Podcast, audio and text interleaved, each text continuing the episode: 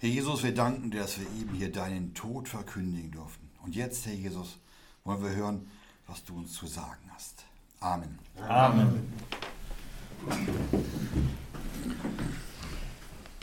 Es ist wieder Sonntagmorgens und wir wollen heute Morgen wieder ein Wort hören aus Johannes 5, Vers 38 bis 40.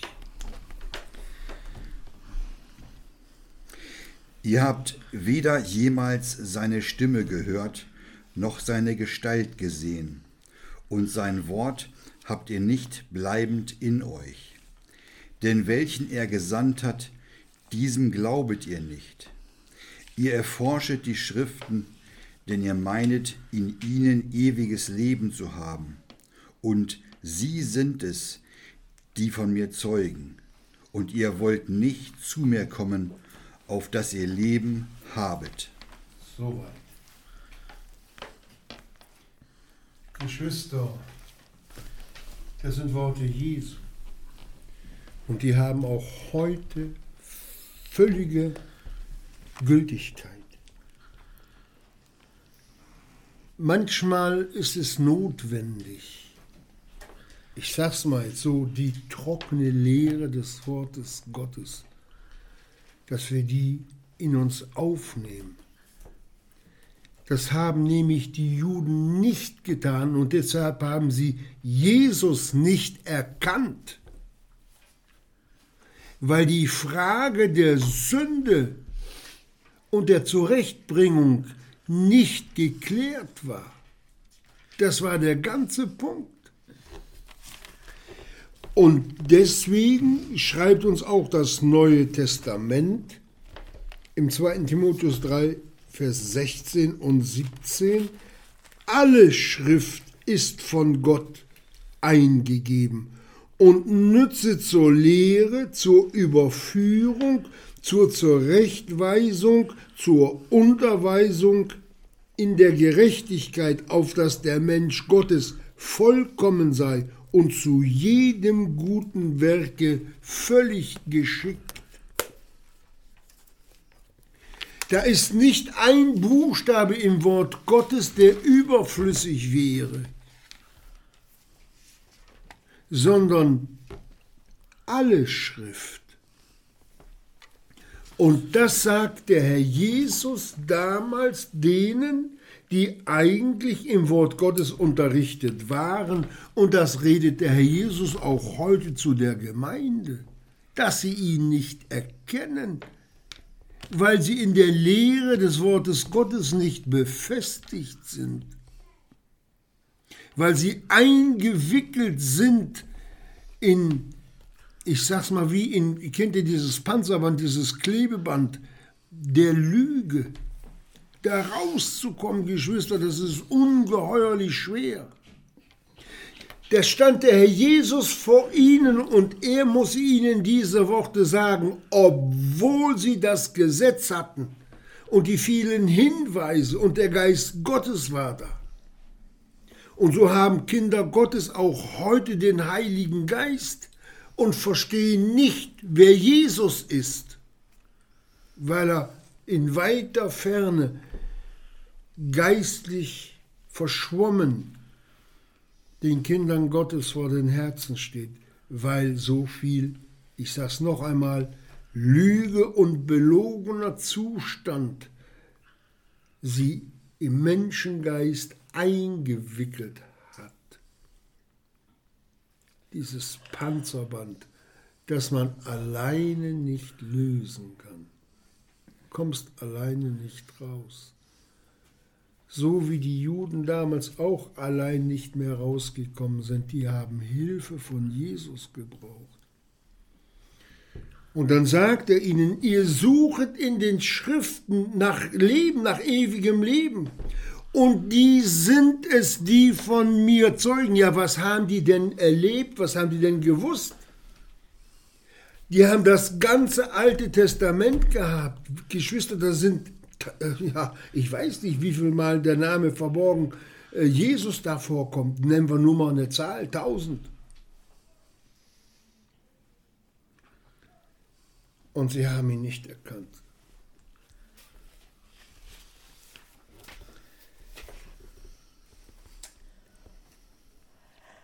Aber das Wunderbare daran ist, nicht einmal fehlt der Name Jesus und doch können wir ihn vom Neuen Testament im Alten Testament im Gesetz erkennen.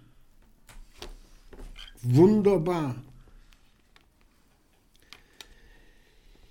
In 1 Samuel 5, 8, Vers 5 bis 7.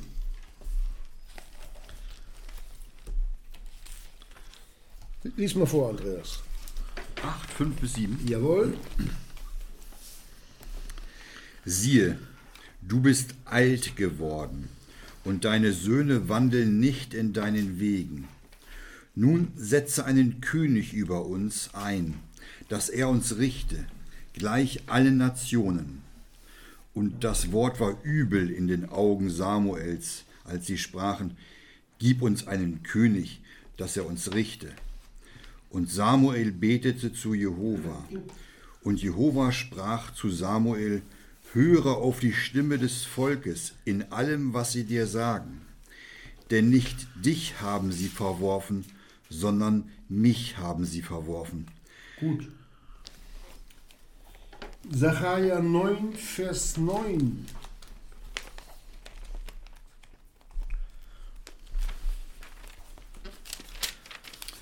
Frohlocket. Frohlocket laut, Tochter Zion, jauchze, Tochter Jerusalem. Siehe, dein König wird zu dir kommen, gerecht und ein Retter, und er ist demütig auf einem Esel reitend, und zwar auf einem Füllen, einem Jungen der Eselin. So kam der Herr Jesus in Jerusalem an. Und als, und als dann die Palmzweige abgerissen werden und Kleidung auf den Weg gelegt wird und sie riefen, gesegnet seid ihr, da kommt im Namen des Herrn. Das waren eigentlich die Begrüßungsworte, die dem Messias, dem König Israels, entgegengerufen werden sollte nach dem Wort Und was, was haben die Pharisäer gesagt? Hörst du, was diese über dich reden? Was die sagen, du bist der Messias, du bist der König Israels. Hier ist das Wort Gottes wortwörtlich vor ihren, einmal vor den Augen und auch als er anfangend dort in der Synagoge über sich geredet hat, bezeugt durch ihn selbst. Aber was hat es ihnen gebracht, selbst die Worte Jesu? Wer nicht glauben will, wer nicht an die Wahrheit glauben will, wer sich weiter in der Lüge dreht, der bleibt da drin. Diese Verwerfung Jesu. Im Alten Testament wollten sie nicht mehr, dass Gott König über sie ist. Und das lesen wir dann in Johannes 19, Verse 13 bis 15.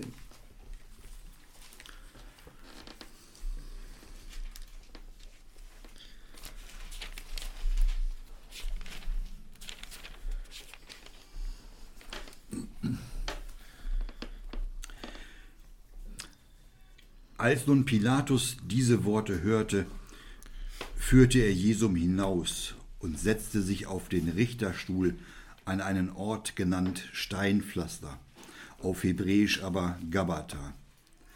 Es war aber Rüsttag des Passa. Es war um die sechste Stunde, und er spricht zu den Juden, siehe euer König.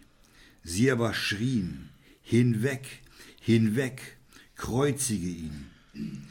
Pilatus spricht zu ihnen, Euren König soll ich kreuzigen? Die hohen Priester antworteten, Wir haben keinen König als nur den Kaiser. Stopp. Den Kaiser von Rom. Wir wollen einen König haben, gleich den Nationen. Der gleiche Geist, die gleiche Sünde war in Israel geblieben, hatte sich von Geschlecht zu Geschlecht weiter geben lassen oder weitergelaufen. Und dann kam es zum Ausbruch.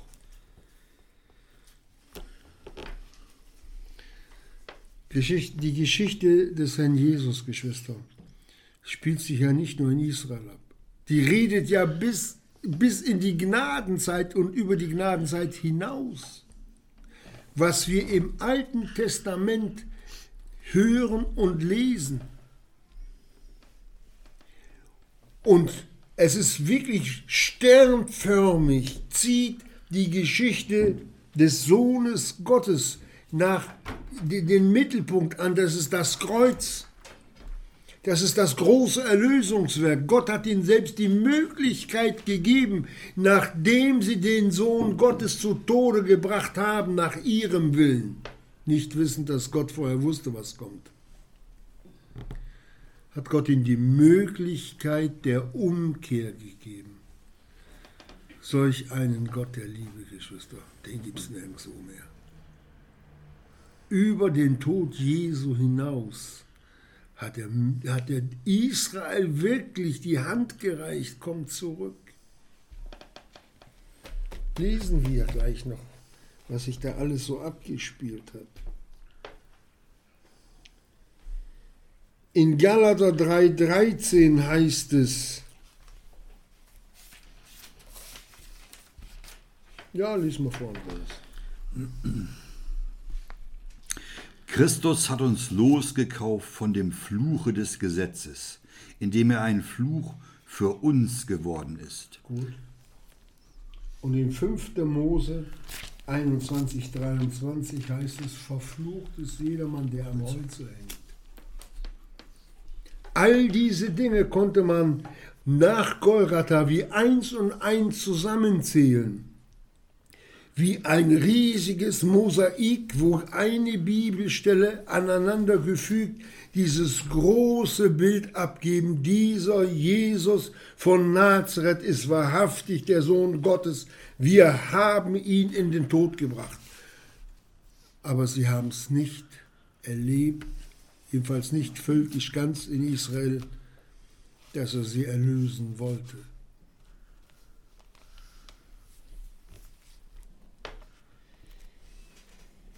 In Jesaja 53, Vers 7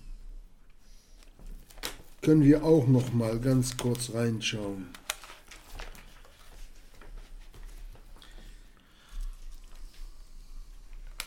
Er wurde misshandelt, aber er beugte sich und tat seinen Mund nicht auf, gleich dem Lamme, welches zur Schlachtung geführt wird, und wie ein Schaf, das stumm ist vor seinen Scherern. Gut. Welche Worte der Klage hat der Herr Jesus gegen Israel losgelassen? Stumm hat er alles über sich ergehen lassen. Stumm. Nicht von dem, was die Menschen ihm getan hat, kam eine einzige Klage.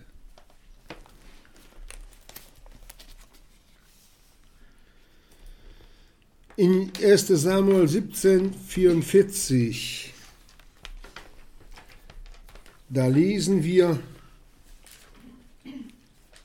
als der, der David sich dem Philister stellt und der Philister nun ankommt und flucht David bei seinen Göttern. Und der Philister sprach zu David, komm her zu, mir, dass ich dein Fleisch den Vögeln des Himmels und den Tieren des Feldes gebe. Genau das hatte der, der geistliche Goliath, der Satan, auch mit Jesus vor als sie ihn hinausgeführt haben nach Golgatha, Geschwister. Auf diesen Hügel Golgatha, der Schädelstätte heißt, da durften die, die dort gehängt wurden, gekreuzigt wurden, gemartert wurden, die durften nicht in ein Grab kommen. Ihr Leichname mussten nach dem Willen ja, die sie verurteilt haben, den Vögeln und den Schakalen und den Tieren des Feldes überlassen werden. Da oben lagen viele, viele Totenköpfe rum. Genau das hatte man auch mit dem Herrn Jesus vor. Aber es steht geschrieben, aber bei einem Reichen ist er gewesen in seinem Tode, weil er kein Unrecht begangen hat. Spätestens nach seiner Auferweckung, Geschwister, hätten die wissen müssen,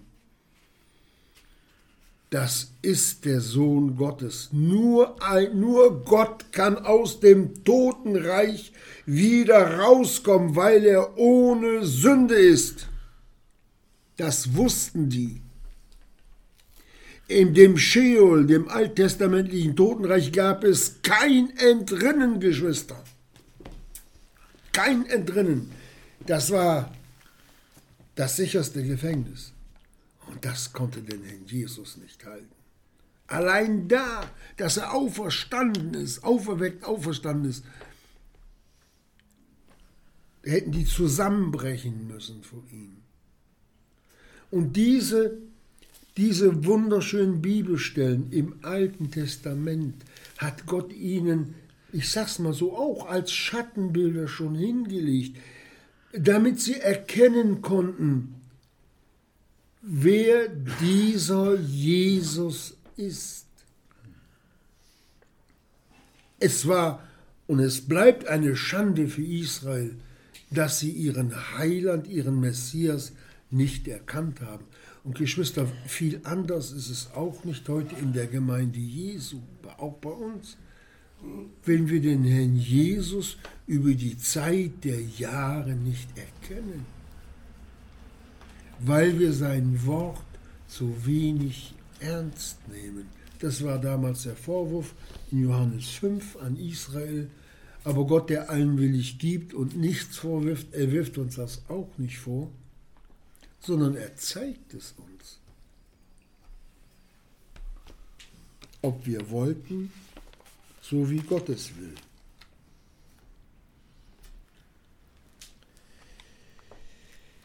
Ja, in 1. Mose 22, da lesen wir vom Vater Abraham, wie der Vater Abraham seinen Sohn nach Golgatha geführt hat. Ja, das Land Moria ist geistlich Golgatha. Kann man in verschiedenen Schriften nachlesen. Und so hat es auch der Herr Jesus bezeugt, dass er vom Vater gesandt ist und dass er den Willen seines Vaters tun will. Warum war, war denn Gott oder der Sohn Gottes, dass er bei sich selbst geschworen hast, Abraham, weil du das getan hast, weil du deinen einzigen Sohn mir nicht vorenthalten hast, da hat Gott das größte Schattenbild mit dem Abraham, das auf den Sohn Gottes und auf den Vater hinweist, dass sie beide miteinander zum Opferort gehen. Diese drei Tagesreisen, das waren die drei Tage, in denen der Abraham wusste, mein Sohn, bald ist er tot. Das sind diese drei Tage, die der Jesus im Grab lag, wo der himmlische Vater diesen Schmerz auch hatte. Furchtbar. Dass das Gericht zwar durch Menschenhand ausgeführt wurde, aber nach dem Willen Gottes war. Gott hat seinen Sohn geopfert, so wie der Abraham das waren Worte, die an den Ohren, weil sie verstopft waren durch Eigenwilligkeiten und eigene Gedanken und Sünden, nicht das Herz erreicht haben, Geschwister. Das ist der Punkt. Sie haben nicht das Herz des Menschen oder der Menschen erreicht. Sünde trennt von Gott. Oder wenn wir die Opferungen nehmen, das Brandopfer. Wer damals in der Zeit Jesu und danach in der Zeit der anbrechenden Gnade Gottes, die Gemeindezeit, das erkannt hat, der wusste plötzlich, dem fiel es wie Schuppen von den Augen. Brandopfer war nur für Gott. Das ist die Hingabe des Sohnes Gottes an seinen himmlischen Vater. Ich bin gekommen, um deinen Willen zu tun, o oh Gott. Die größte Prüfung in der Liebe, die der Vater zum Sohn hatte, zeigt sich auch bei, bei dem Abraham und bei dem Isaak. Ich freue mich so darüber. Nachdem die beiden er seinen Sohn nun opfern wollte, heißt es, und die beiden gingen miteinander. Was mein Vater tut, ist gut. So hat der Isaak gedacht. Und so hat der Jesus gelebt und erlebt.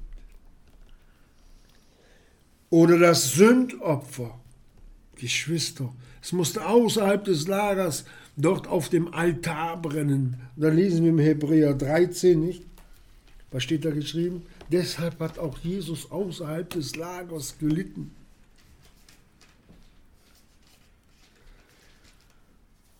Das Holz, das der Vater ihm gegeben hatte, vorher hat es der Abraham mitgebracht, aber das Holz, auf dem der Herr Jesus gelegen hat, auf diesem geistlichen Altar, das war das Kreuz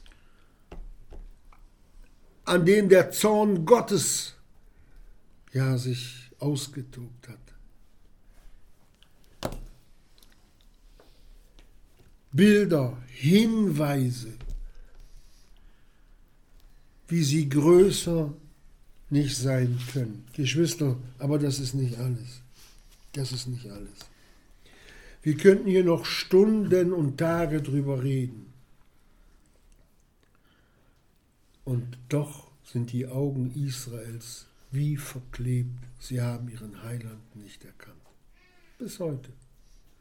Und erst in der aller, allergrößten Not in der 70. Jahrwoche kommen sie zurück. Und meistens ist es auch bei den Gläubigen. Wenn große Not ist, dann schreien sie, komm zu Jesus. Vorher wird das Leben geführt in eigener Regie. Es ist so. Aber, jetzt kommt das Wunderbare, Gott hat nicht nur im Laufe der Bibel uns dargelegt, was sein wird, sondern schon gleich im ersten Buch Mose hat er das gesamte Heilsgeschehen abgebildet.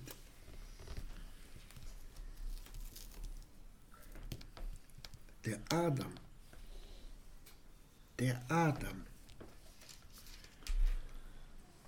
Als, als Gott das Weib erschuf, die Eva, die Chava, fiel er in einen tiefen Schlaf und da heißt es, und er entschlief. Adam war tot und aus der aus der Rippe dieses, aus der Seite dieses Adam hat er die Rippe entnommen und das Weib geformt. Aus der Seite Jesu kam auch neues Leben für uns, Geschwister. Und wenn wir dann die Arche sehen, die eine Tür an der Seite hatte, wo der Noah und die sieben anderen, der Neuanfang, acht heißt der Neuanfang, die acht Leute in die Arche hineingegangen sind. Das ist ein Schattenbild auf die Seite Jesu. Und wer in die Arche hineingegangen ist, wer in Christo ist, die Arche ist ein Bild auf Christus, der ist errettet und bleibt errettet. Und die Tür an der Seite, die hat, die hat auch der Adam nicht zugemacht, sondern Gott selbst hat sie zugemacht, geschlossen, als die drin waren. Wer in Christo ist, für den ist die Tür zugegangen. Der kann nicht mehr aus der Arche fallen. Der ist versiegelt durch den Heiligen Geist. Hier redet das alttestamentliche Wort bis in unsere Zeit hinein. Überlegt euch das mal bis zu Ende der Gnadenzeit. Was für eine Weisheit Gottes. Und wenn wir, die wir nun errettet sind und vom Neuen Testament zurückschauen können und die Dinge so verstehen dürfen, wie Gott sie ihnen schon förmlich in die Hand gelegt hat, hätte das Israel nicht haben können? Hätten wir nicht die Fülle der Erkenntnis dessen, was Gott uns mitteilen will, haben können? Auch. Es liegt nicht an Gott, Geschwister. Es liegt an uns. Wenn uns die Augen für die Schönheiten, für die Wunder im Worte Gottes geschlossen bleiben.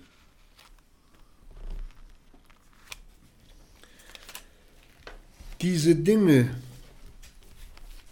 wenn wir sie nur recht, recht beurteilen könnten, und für uns anwenden würden, würden wir in einem ganz anderen Verhältnis zum Herrn Jesus stehen. Dann würde, würden uns vom Alten Testament her die Dinge schon wirklich das Herz höher schlagen lassen, dass Gott seinen Heilsplan unveränderlich ausgeführt hat. Und diese Dinge im Alten Testament sprechen doch. Und wenn wir dann lesen, Israel, wenn die sich an die Schattenbilder, auch an die Opferung gehalten haben, nur an die Schattenbilder, so waren sie errettet. Und sie blieben errettet. Und dann schloss sich das Opfer Jesu gleich an die alttestamentlichen Tieropfer an. Welch ein Vorrecht haben die gehabt und haben versagt. Ihr suchet in den Schriften. Ja, was haben sie gesucht? Sich selbst. An den Märkten begrüßt zu werden, groß rauskommen. Und sie sind es, sagte Herr Jesus, diese Schriften, die von mir zeugen. Das ist das Zeugnis, das der himmlische Vater schon damals, ohne den Namen Jesu zu erwähnen, den Juden gegeben hat uns zur Freude, dass sein Wort sich völlig erfüllt hat.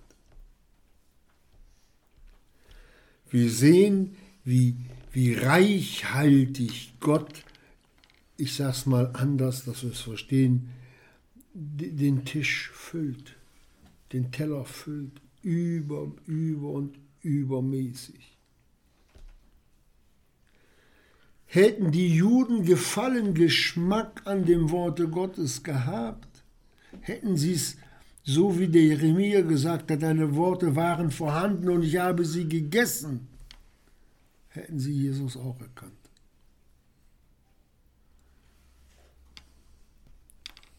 Aber sie haben nicht gewollt. So möchte uns der Jesus es schenken, dass wir uns wirklich lernen darüber zu wundern, was uns Gott in seiner großen Liebe schon damals im Alten Testament mitgeteilt hat. Und wenn wir heute darüber geredet haben, Geschwister, es ist wirklich nur ein Anreißen, mehr nicht. Wenn man tausend Schichten Farbe hat und man fängt an mit einer feinen Nadel, die Oberfläche zu berühren. Ich wundere mich immer über die Archäologen, die in den Kirchen und Häusern tausend und zweitausend Jahre alte Bildnisse freiliegen, die dann Schicht um Schicht runterholen und bis auf den Grund kommen.